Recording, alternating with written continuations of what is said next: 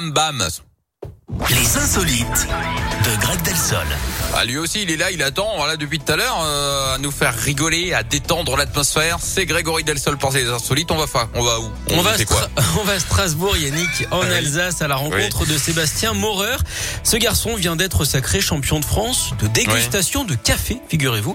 Pour s'imposer, euh, il a dû euh, en boire 72 différents. Alors, il ne les a pas bu hein, à proprement parler. Il les sirote plutôt avant de les recracher, un peu comme le vin. À chaque fois, il a trois tasses devant lui et il doit déterminer laquelle n'est pas remplie du même breuvage.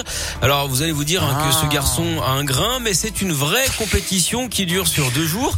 Sébastien Ouais. d'ailleurs reste très humble hein, malgré ce succès. La vantardise, ce n'est pas sa tasse de thé. Avec autant de caféine, difficile en même temps de s'endormir sur ses lauriers. Alors prochaine étape pour lui, les championnats du monde à Milan. Pour l'instant, pas question hein, de prendre sa retraite. Il n'a pas encore eu sa dose, visiblement. Il arrêtera sans doute hein, quand il en aura marre. Mais oui, encore une fois, vous êtes extraordinaire et je suis bon public. Bon, écoutez, vous savez. L'un dans l'autre, hein, finalement, ça fonctionne. Bon, Enfin. écoutez, Eh, arrêtez vos allusions, hein. Filez dans votre chambre et revenez dans une heure pour l'insolite et l'actu, s'il vous plaît. Merci à vous de nous écouter, vous qui êtes sur les routes, vous qui êtes déjà au travail, peut-être même.